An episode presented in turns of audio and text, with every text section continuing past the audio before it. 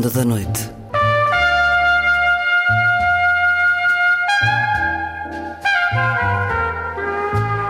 Com Luís Caetano.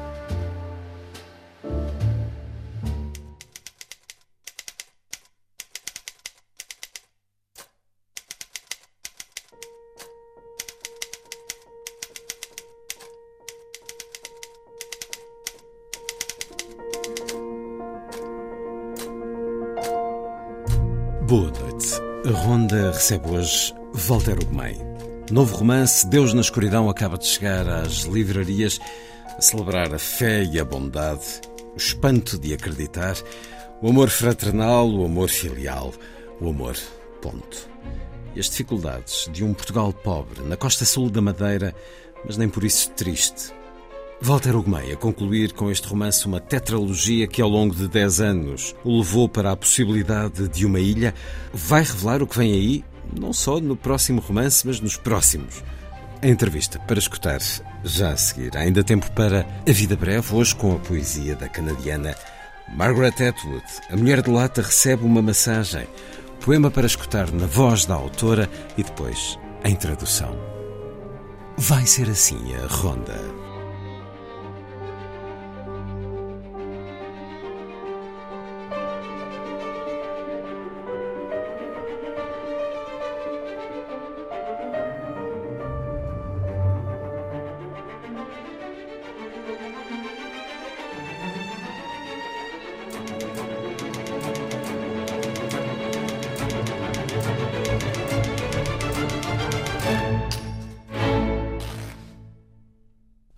Amanhã na Gulbenkian, pela Capela Mediterrânea de Leonardo Garcia Larcon, aqui pelo Ensemble Pygmalion, As Vésperas, de Cláudio Monteverde.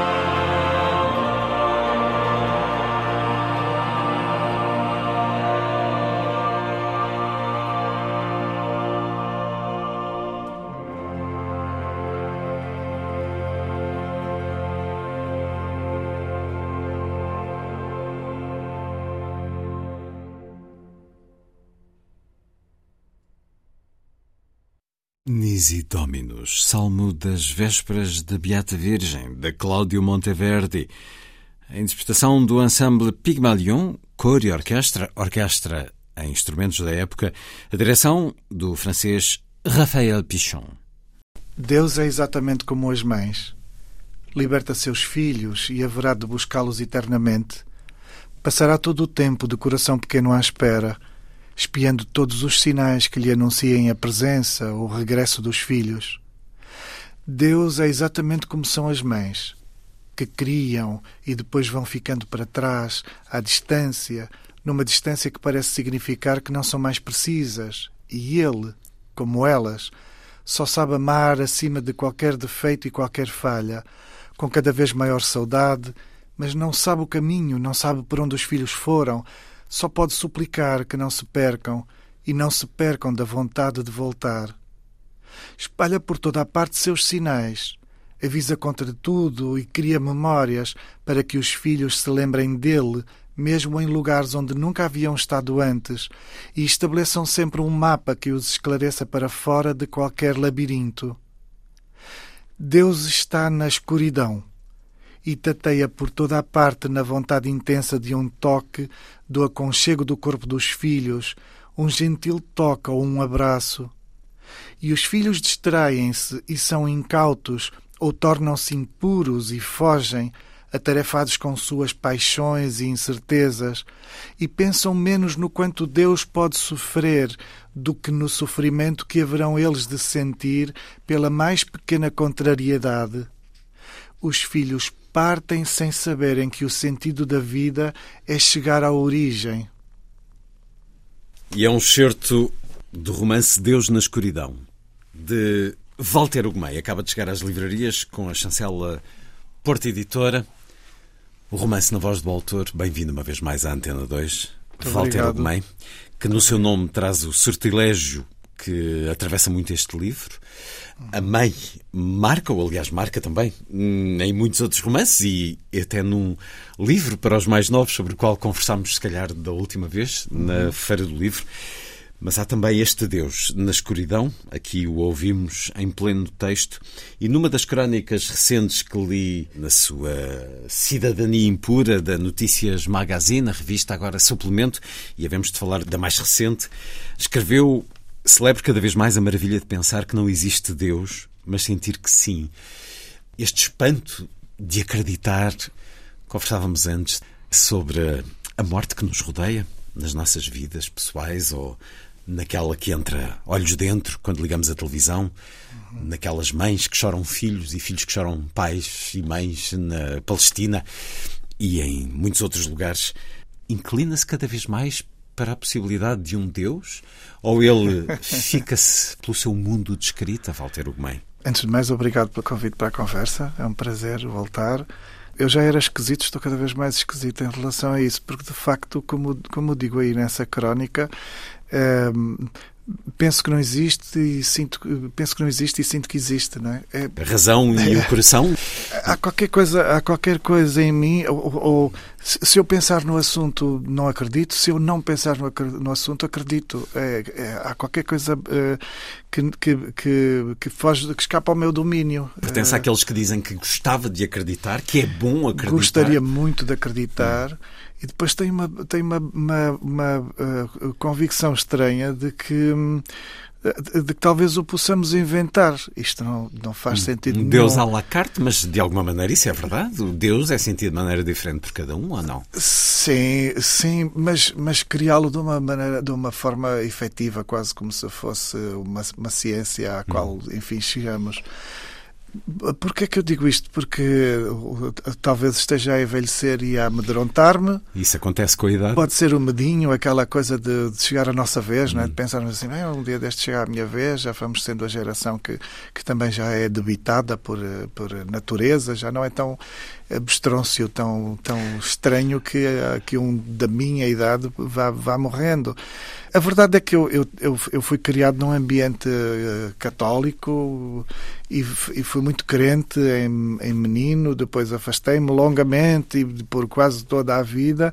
E ultimamente sou há, há, há, uma, há uma não sei, há uma paz qualquer na ideia de existir uma transcendência, de a hum. transcendência ser possível. Uma ordem, porque eu sou leitor das suas crónicas e na outra crónica que tem a regular no Jornal de Letras escreveu recentemente a sua autobiografia imaginária, assim o título das crónicas, que com este livro, Deus na Escuridão, Walter Ugumem quis regressar, escreve na crónica, à impressão de haver uma submissão a uma força que não se revela frontalmente, mas se anuncia em todas as coisas.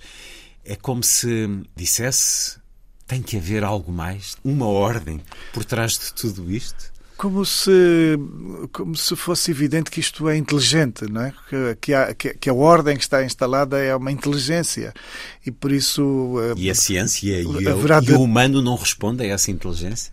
Tem que haver uma submissão, porque Deus traz muitas vezes este princípio então, da submissão. Sim, eu, eu, eu, eu, sou um pouco. Eu tenho uma herança punk da minha juventude. Insubmissa. tenho uma herança punk larga e por isso custa-me custa a ideia de, de, me submeter. E por isso, talvez por isso é que eu seja. É que eu propenda para acreditar e, e, e e continuo a dizer que não acredito. Não é? Se eu fosse mais submisso, mais bem comportado, talvez já pudesse assumir que acredito sem, sem qualquer resistência.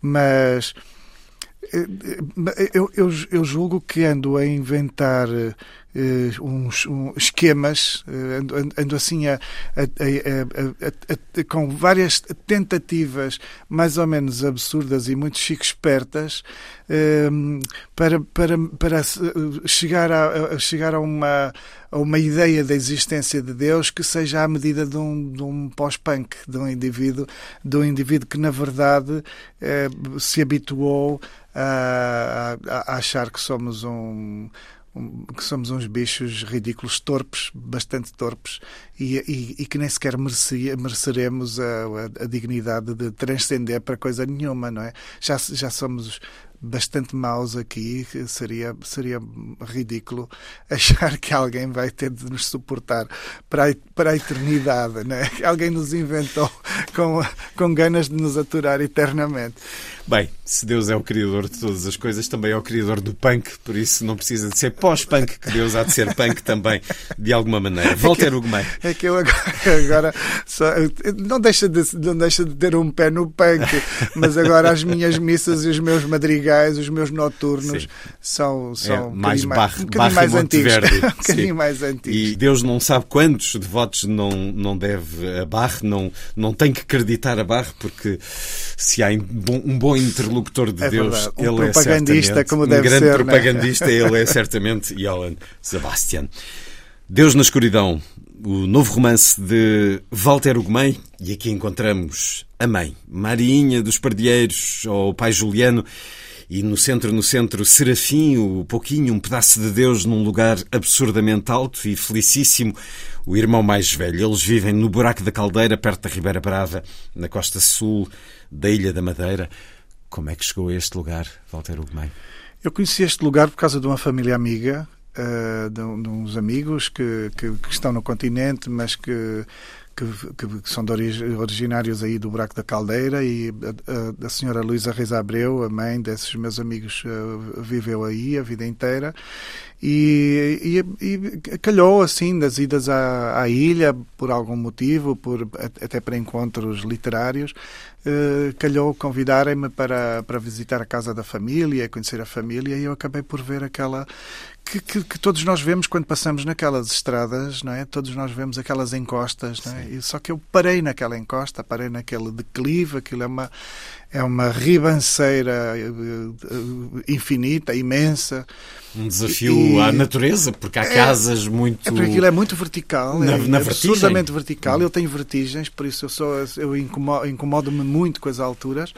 E de repente há, há, há, há de facto casas ali no Buraco da Caldeira, na, um pouco por toda a ilha, onde eu não consigo entrar, não consigo, não me sinto bem. Parece que a casa me, me, me vem uh, pedir força aos ombros, não é? Parece que, que, se posa nos meus próprios ombros porque ela está tão tão inclinada e tão, e tão sustentando sobre as suas próprias costas a, a própria terra, não é?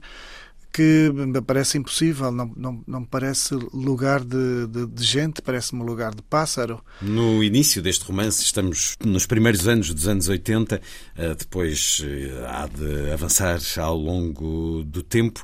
É um lugar de pobreza nessa altura, de gente uhum. humilde, de gente que, para quem uma posta de peixe é um festim lá em casa. A Madeira ainda tem alguns desafios, mas mudou muito. Está, está turística, está cada, com cada vez mais construção. Eu ainda há dias eh, estive no campanário outra vez e pude perceber isso. Em, Portanto, chegou aqui esse desenvolvimento. Em, sim, sim. No... Em, em, dois, eu, eu julgo que a última vez que estive no campanário foi há dois anos ou há um ano e tal, e a diferença eh, nota-se mesmo num período de um ano, nota-se está a ser cada vez mais construído e, e, mas nos, nos, anos 70, anos 60, 70, 80, a Madeira era um lugar de imigração profunda. As pessoas saíam para a Venezuela, para a África do Sul. Era muito comum, praticamente nenhuma família escapou incólume a essa necessidade de, de, de ter eh, membros seus imigrados. E para os mais novos e... era o fim da infância, como aqui refere, essa, a saída é. para o estrangeiro. Essa é, havia, havia, qualquer coisa que lhes solicitava uma maturidade de, de, distinta, não é? Porque saíam para sobreviver e com a consciência de que saíam para sobreviver e por isso a infância não suportaria, enquanto somos crianças, por mais conscientes que, que estejamos das dificuldades, talvez não, sem uma fratura como a da imigração, talvez não estejamos, não estejamos sempre conscientes que precisamos de ser mais adultos do que, do que deveríamos. E, e na, na, nas famílias da Madeira eu julgo que a imigração era, era o fator decisivo para essa maturação, era um fator que obrigatoriamente fazia com que os buzicos, não é? com que os miúdos se tornassem adultos. E, e pronto, a frequência desse lugar leva-me a conhecer a senhora Luísa Reis Abreu, eh, a mãe destes meus amigos. Luizinha do Guerra é a personagem a que ela aqui Guerra. assume, uma senhora que inspirou a personagem e o próprio romance e ela morreu há poucos dias e por isso a sua última crónica na Notícias Magazine é precisamente intitulada A Senhora Luísa. A literatura acontece em todos os sentidos e não se inibe perante verdades ou mentiras. Usa tudo como alarve sem limites, senão os da sua própria imaginação, a vontade de se instalar como substituta absoluta da vida. Por vezes a literatura tange a vida como se até nós nos confundíssemos, baralhados entre o que é verdade e o que parece verdade, seguindo por vias paralelas, permitindo viver numa fantasia cujo aparato nos apetece ou mais conforta. No dia em que o meu novo romance chegou às livrarias, partiu a senhora Luísa Reis Abreu, a quem dediquei o livro, mulher amiga que me levou a inventar aquela história, e mais que isso, a criar a impressão que constrói o clima, a maravilha que busquei ao contar o que contei. E depois termina a crónica dizendo: as personagens, ao contrário de cada um de nós, não morrem. Têm uma cidadania desimportada com essa coisa cansativa e traiçoeira que é o corpo.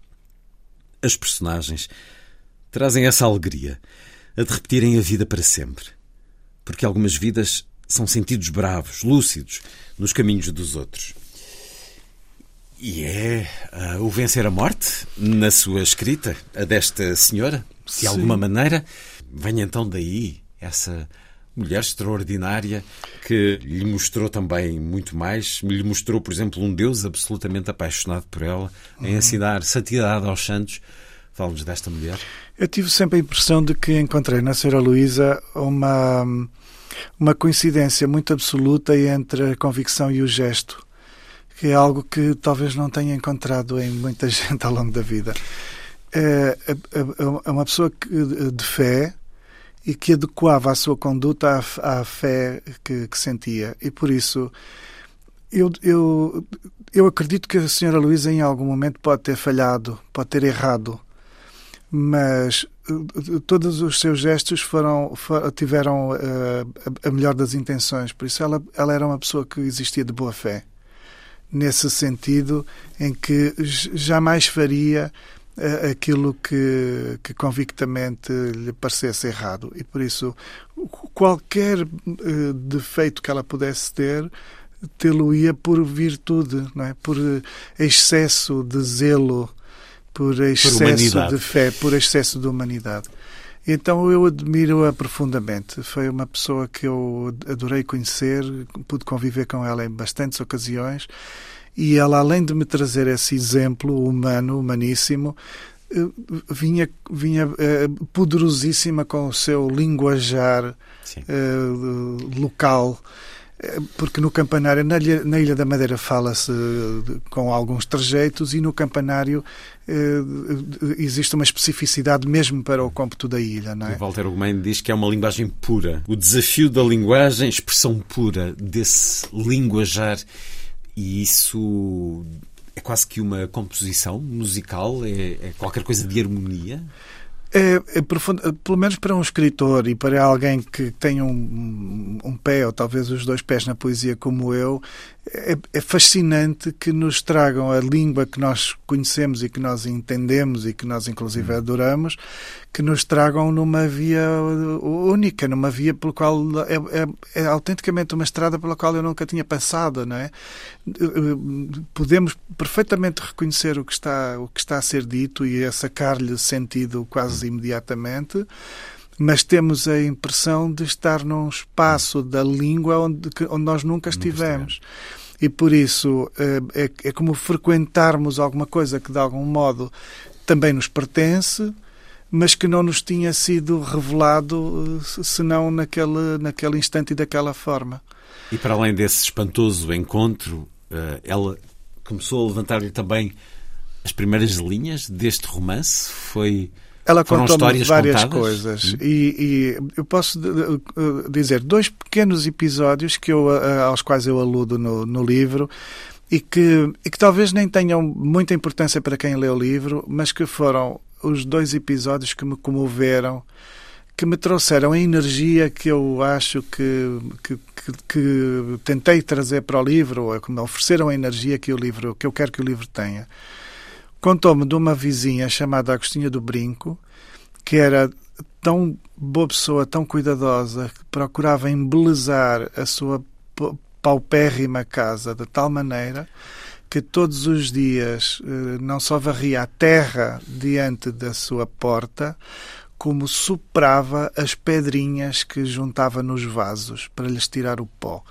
E por isso a imagem de uma senhora naquele despencado daquele desfiladeiro, numa casa em terra batida, eh, com, com a terra batida em frente à sua porta, ter uns, uns pequenos vasos e acumular umas pedrinhas bonitinhas nos vasos e todos os dias soprar aquelas pedras para que lhes saísse o pó de cima e elas pudessem passar a noite mais brilhantes, mais limpas, mais orgulhosas da sua beleza se isto não é uma personagem de encantar, eh, enfim.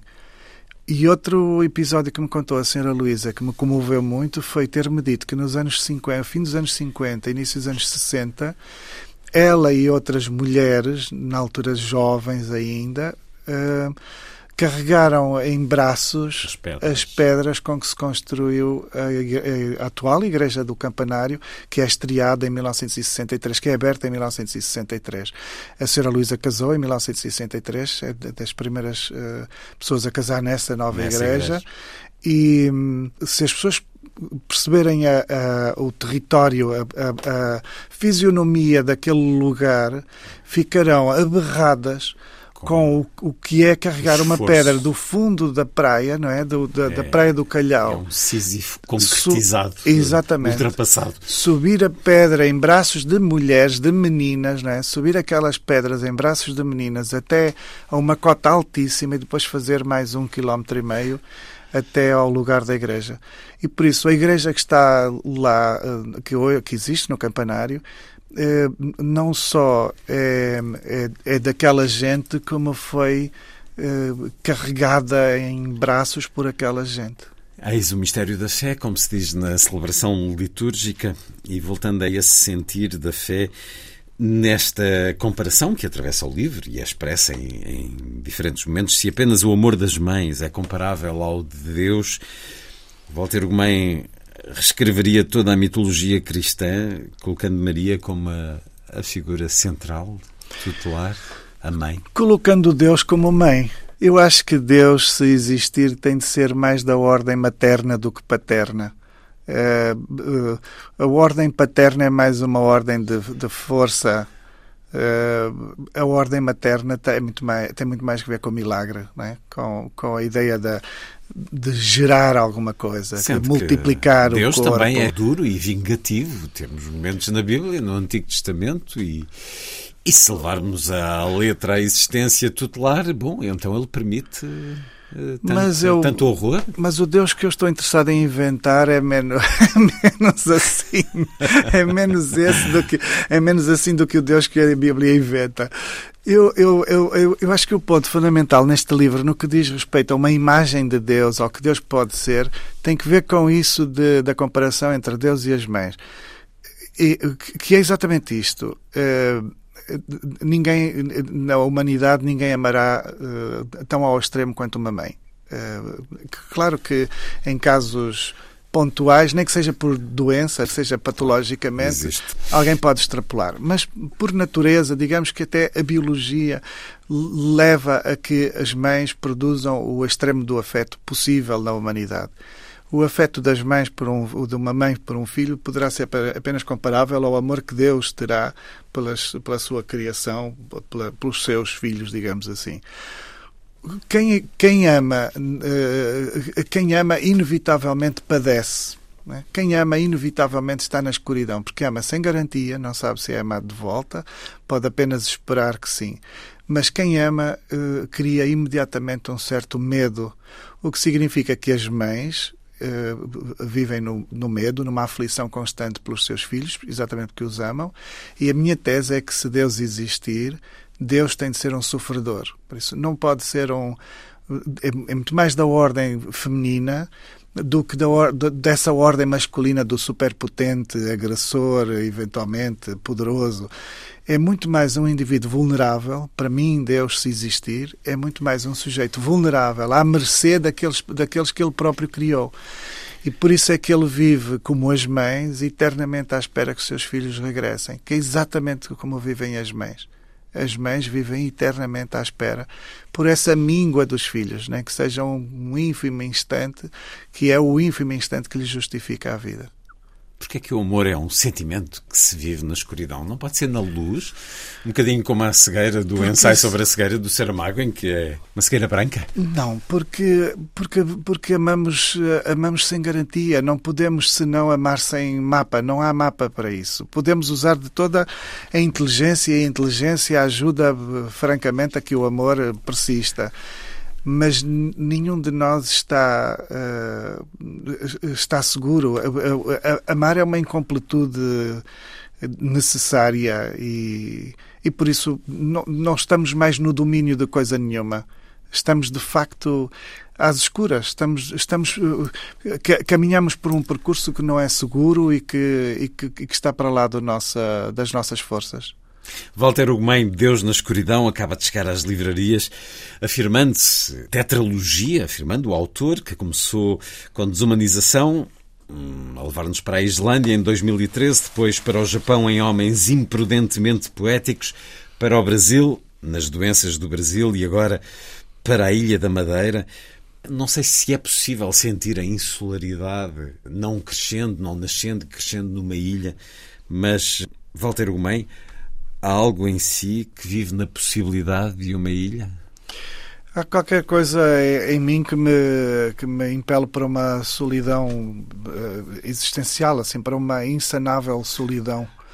E, e, tenho e eu acho que não, não, não sou só eu tragicamente acho que todos nós somos somos bastante intransponíveis não é? podemos ter momentos de alguma euforia de, de uma sensação de, de arrebatamento de companhia de ir mas, ao encontro do outro é, mas depois é mas acho que na essência no, no lugar essencial somos somos sempre uh, atomizados. Uns mais que outros não é? Uh, sim pelo ou pelo menos uns sentimos mais isso do que outros mas acho que somos todos da mesma maneira deixados ao abandono de nós mesmos e o, o Ilhéu é uma é, alude uh, muito a essa a esse indivíduo né, que, que, que existe na longura, que existe numa certa escassez, que, a, quem se, a quem se parece propor uma atomização obrigatória e uma disciplina quase sacerdotal, não é? monástica.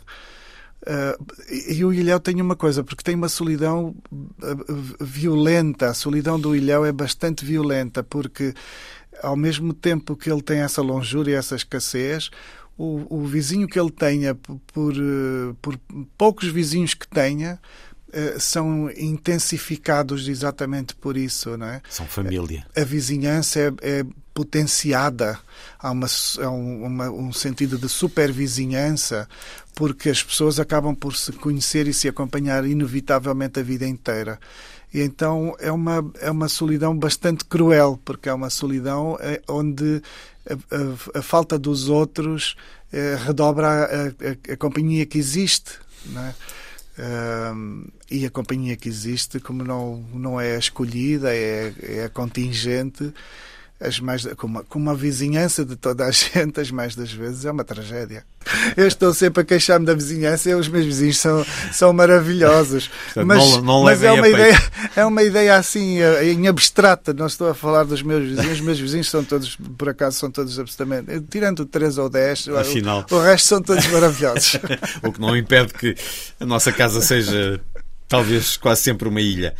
Walter Gomes, Deus na Escuridão, esta tetralogia foi pensada ou foi-se fazendo por si próprio? Foi, eu tenho um pouco a mania. É engraçado que eu sou bastante à deriva e muito intuitivo, mas ao mesmo talvez por isso mesmo, por saber que eu sou desarrumado eh, por natureza, tenho uma, eu tenho uma ansiedade enorme, uma vontade enorme de arrumação. De ordenar. De alguma ordem e por isso já tinha escrito uma primeira tetralogia, os meus primeiros quatro romances, a tetralogia da idade inteira, e, e, e, quando, quando decidi escrever sobre a Islândia, pensei logo que passaria uns 10 anos a pensar, a pensar em ilhas e por isso que em, em, nos próximos anos para duas quatro, vezes um plano quinquenal. Para quatro livros teria de ser assim. E agora talvez me meta em mais quatro livros. Também me dá a ideia de que enfim eu tinha, tive sempre a sensação de que morreria cedo mas enquanto tiver quatro romances para escrever há uma garantia de... há qualquer coisa que se calhar pode favorecer a minha sobrevivência. E já há uma linha uh, sentida, pressentida para esses quatro romances? Sim, ah, ah, então, sim, uh, sim. Quer dizer? Eu quero, posso dizer, não sei exatamente se especificarei já uma a, a, tetralogia, mas eu estou, eu quero muito escrever um livro passado em Angola, já queria há muitos anos, e então quero, quero, estou agora a escrever, já tenho bastantes páginas, estou a escrever uma trama passada em Saurimo, que é exatamente a terra onde eu nasci, e que se passa entre pessoas de, de, de, Saurimo, pessoas que são dali naturais, o povo Xocoé. E por isso quero, quero muito entrar em, em narrativas que, que talvez não sejam brancas. Uh, já voltou a esse lugar? No, já voltei, já voltei quero muito, eu, eu, tenho muito, eu tenho muita necessidade de, de, de, de sair do meu imediato espaço para escrever. E a, e, e, a Islândia, o Japão, o Brasil, foi muito isso. A Madeira também acaba por ser uma, uma um, um certo estrangeiro para mim, não é? Um, mas tenho a necessidade de, de, continuar um bocadinho a auscultar o que é o lugar dos outros e, e, pelo menos neste primeiro romance eu quero muito auscultar o que é uma cultura negra, o que é uma cultura que foi colonizada ainda, ainda por cima por, por, por, pelo nosso país, mas quero ver o que é que é, quero meditar um pouco acerca do que é que é ser-se uma pessoa negra no, no, nos dias de hoje. Isso implicará ir para lá? Quero muito ler outra vez. Eu, eu, eu, estou a escrever o livro, de repente tornou-se inevitável. Eu estive em Angola no ano passado, tornou-se inevitável, não quis mais segurar o livro. Estou a escrever o livro, mas jamais o publicarei sem voltar a Sórimo. Quero, quero voltar. Uh, inclusive, seria muito interessante ter o livro escrito e estar em Saurimo como se pudesse estar a comparar o livro com aquilo que, que depois encontrarei diante dos olhos. Quem é grato é sempre feliz, diz Luizinha. É grato, Valteiro Gomei? Sou. A quê uh, e a quem? Há, sorte a, a, bastantes pessoas, à, minha mãe, a alguns amigos, à família, mas sou. É curioso. Enfim, e é feliz? É, por esse motivo, sim.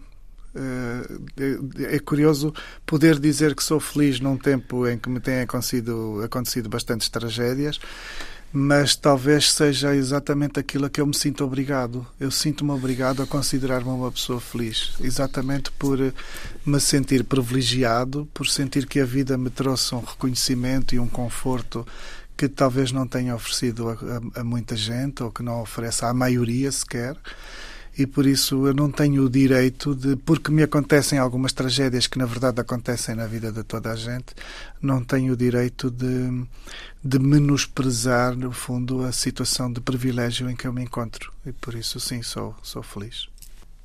Nhanho dizia: Meu pai mandou para a venda, também vou estar a tarde toda no balcão. Vier avisar para desfazermos os planos de irmos a assuntos de nadar e comer frutos silvestres. Quase todos os dias nossos planos eram suprimidos, mudados ou simplesmente suprimidos. Na infância, os planos estão à mercê de um juízo exterior, como se viesse um Deus explicar as ordens para a santidade. Despedíamos-nos como se fôssemos para o estrangeiro. Tudo quanto adiava a infância era uma estadia no estrangeiro, um tempo por descodificar por completo, contado no mundo à contramão. Íamos para um lugar fora da infância. Despedíamos-nos porque íamos para fora da infância. E este é um livro muito marcado pela infância, pelo crescimento, pelo amor de um irmão, para além desse amor da mãe e do pai. Há, há muito amor neste livro, nestas pessoas, uhum. nestas personagens. O que é que há de si ainda de infância, Walter Ugumem? Há muito. Eu sou. Eu, eu não tive filhos, não tenho filhos eh, e adoraria ter, e, e sinto que não enfim, isto é, é, é, trágico, mas sinto que não, não, não passei para uma adultez efetiva ou assim consistente. Também já li um, um artigo científico que diz que os homens só são adultos aos 54 anos. Eu estou com 52, por isso falta-me dois anos para chegar lá. Eu questiono esse estudo. Acho que é bem mais tarde.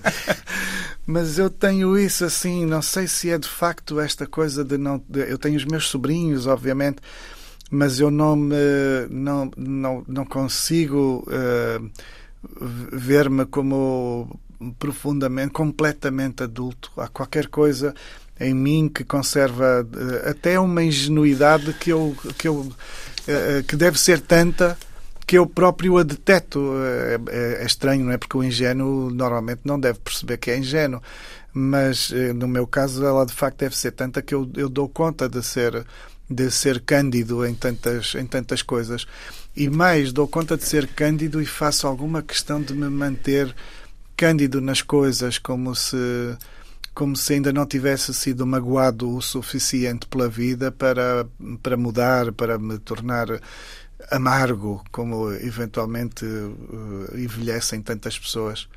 E é talvez aquilo que eu mais admiro nas pessoas que envelhecem: o, o, a resistência, a capacidade de não se tornarem amargas. É? Porque vamos todos, é um, um pouco isto que vínhamos a dizer, vamos todos padecer de grandes tragédias e depois ou, ou, ou, temos, ou temos também a noção do privilégio que a vida nos traz, ou então vamos amargando como, como aqueles que se convencem que são as piores vítimas do mundo, que aquilo que lhes acontece é sempre pior do que acontece aos outros. E eu não, não estou convencido disso. Eu acho que conheço pessoas a quem a vida tem tem sido muito mais, uh, muito mais dura, muito mais difícil. E que permanecem sorrindo de alguma maneira à é vida. Verdade. Quando estava factualmente nessa infância, ou quase a sair dela para uma idade mais jovem, o que é que desejava para a vida? Uh, sobreviver assim eu nunca eu não tinha eu, eu, tive muitos sonhos mas eu não tinha sonhos uh, não me atrevia a, a, sonhar demasiado grande. Eu queria eu achava que cresceria casaria teria filhos não sabia muito bem como assim achava que seria era uma abstração vir a ser um homem convencional era uma mas já abstração. sonhava trabalhar com livros editá-los como não, fez eu sonhava com livros mas eu sonhava com os livros achando que as pessoas que trabalhassem com livros deveriam de ser felizes mas eu jamais poderia imaginar que algum dia conheceria um escritor nem, não era nem ser escritor, era que algum dia pudesse passar perto de um escritor, eu acharia, se me dissessem isso aos 10, aos 14, aos 18 anos, eu acharia que Ficaria as pessoas estavam absolutamente doidas, não é? absolutamente loucas. Eu sonhava com coisas de sobrevivência pura. Queria ter eventualmente uma pequena casa com galinhas e, e que me dessem ovos e arranjar um emprego, uh, talvez uh, num balcão de uma mercearia e era de facto o, que eu achava que me aconteceria. Na sua nova casa não há galinhas? Vai haver. Ah. então, pelo menos uma das suposições há de concretizar-se. Walter Ugumem, novo romance, Deus na Escuridão. É bom voltar a lê-lo, mas, como já disse, leio regularmente eh, nas suas crónicas no Jornal de Letras e no Notícias Magazine, Notícias Magazine, eh, revista agora suplemento. Aqui está esta crónica Cidadania Impura, mais recente. Lemo-lo então neste suplemento do Jornal de Notícias e do Diário de Notícias. Um é um pilar de uma região e o Diário de Notícias é o mais histórico dos jornais portugueses. Se estes dois cabeçalhos caírem e ficarmos apenas com dois jornais diários, Walter Ugumem, sendo um deles uma caricatura de jornalismo com lives populistas, o que é que significa isto? Que perigo é este? Pois é, é o perigo de uma nação inteira que entra em derrocada. Eu acho que estes jornais são identitários, não são, não são só lugares de notícias e de pensamento, são lugares de identidade. Por isso o, o Diário de Notícias, de facto, é, é, é fundamental para entendermos uh, o, que é a construção do nosso país, de, de, de, diria recente, mas nem tão recente assim, não é? Porque estamos a falar de jornais centenários.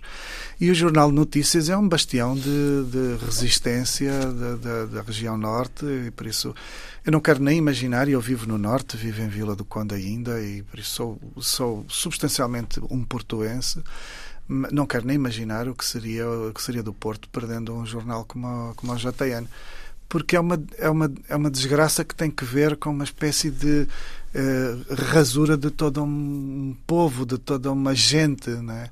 porque é, é, é claro que Lisboa emite todas as coisas e sobre todas as coisas mas Lisboa não pode sentir sobre todas as coisas. Não, não, não é possível que Lisboa saiba sentir o que é o Porto, ou saiba sentir o que é Bragança, é ou saiba sentir o que é o jornais regionais, mesmo que de dimensão é, nacional. E por isso, eh, eh, estar mais perto, a, a emissão, digamos assim, da notícia ser, eh, ser primar por um princípio de efetividade, por isso estar mais perto de onde a notícia acontece, de onde a notícia é sentida, é absolutamente fundamental. E para mim é fundamental por isso mesmo, por uma questão identitária que acarreta autoestima, que tem que ver com o, o brilho de querermos ser de algum lugar ou de algum país e de querermos investir em algum país e de lutar por algum país.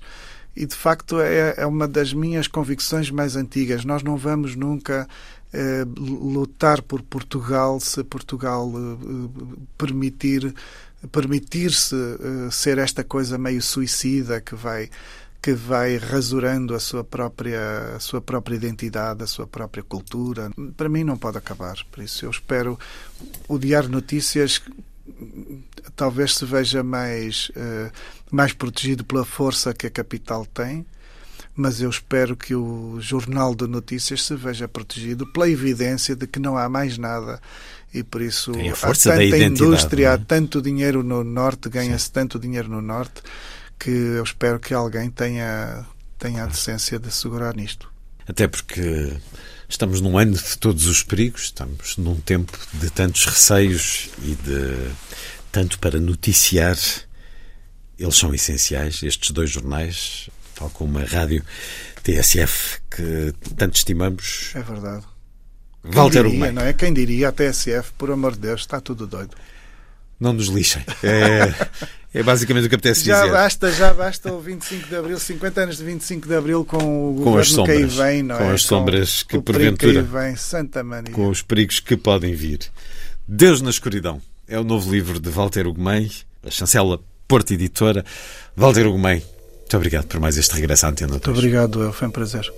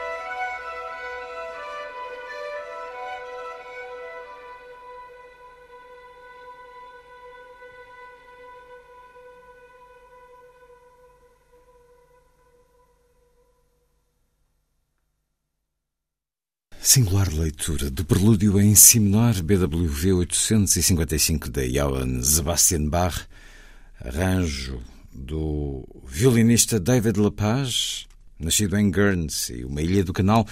É ele também o intérprete aqui, com a Orchestra of the Swan, sob a direção de Philip Shepard. A seguir, a poesia na noite da rádio.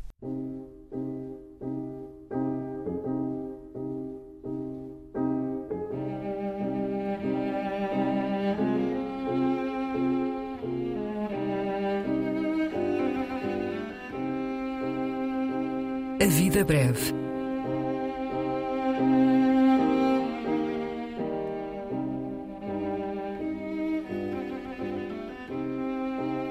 Poesia por quem a escreve.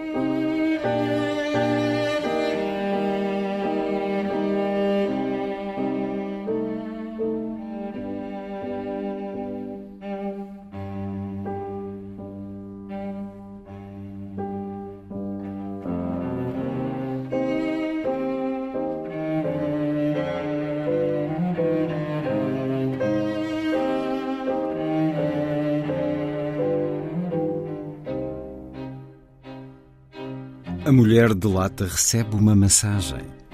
Um poema da canadiana Margaret Atwood.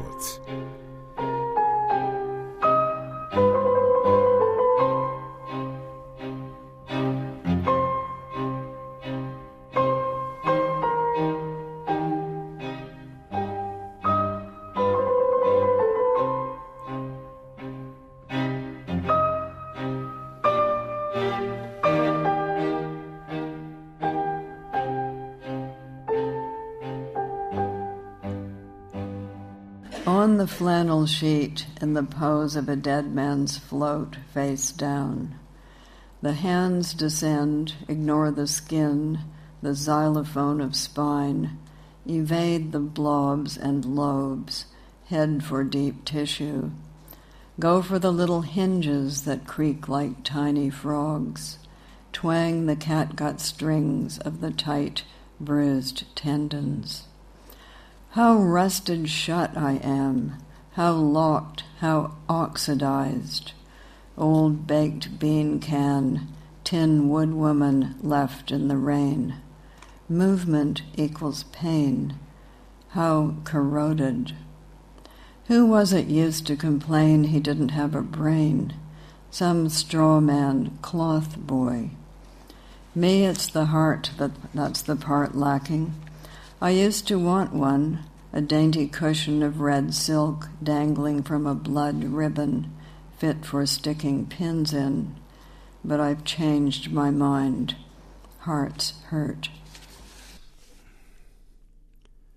No lençol de flanela, na pose de um cadáver a flutuar, o rosto para baixo. As mãos descem, ignoram a pele, o xilofone da coluna, evitam as bolhas e os lóbulos, vão ao tecido profundo, por pequenas dobradiças que rangem como sapos diminutos. Tocam as cordas de tripa de tensos tendões magoados. Quão enferrujada e fechada estou, quão cerrada, quão oxidada. Velha lata de feijões cozidos. Mulher de lata deixada à chuva. Cada movimento é dor. Quão corroída. Quem se queixava de não ter cérebro? Algum espantalho de trapos? Em mim é o coração, é a parte que falta. Eu costumava querer um. Uma delicada almofada de seda rubra, dependurada de uma fita de sangue, própria para enfiar alfinetes. Mas mudei de ideias. Corações sofrem. A mulher de lata recebe uma massagem. Poema que escutamos primeiro na leitura da autora, depois na tradução de João Luís Barreto Guimarães.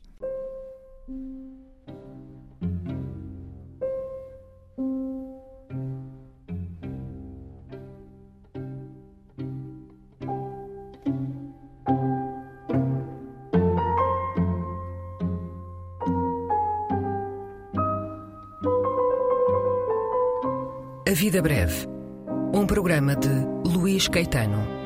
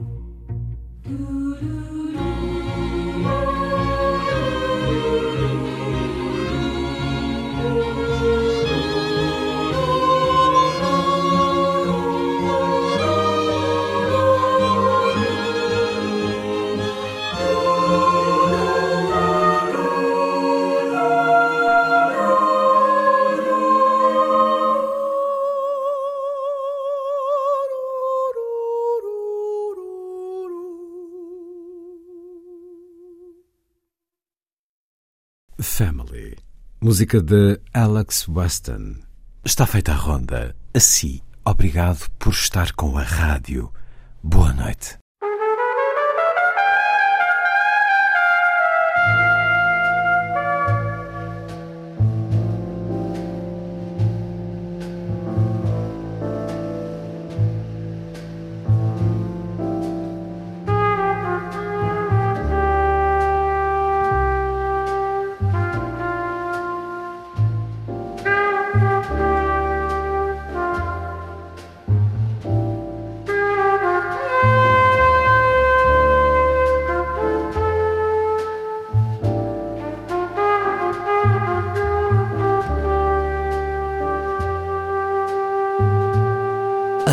Noite.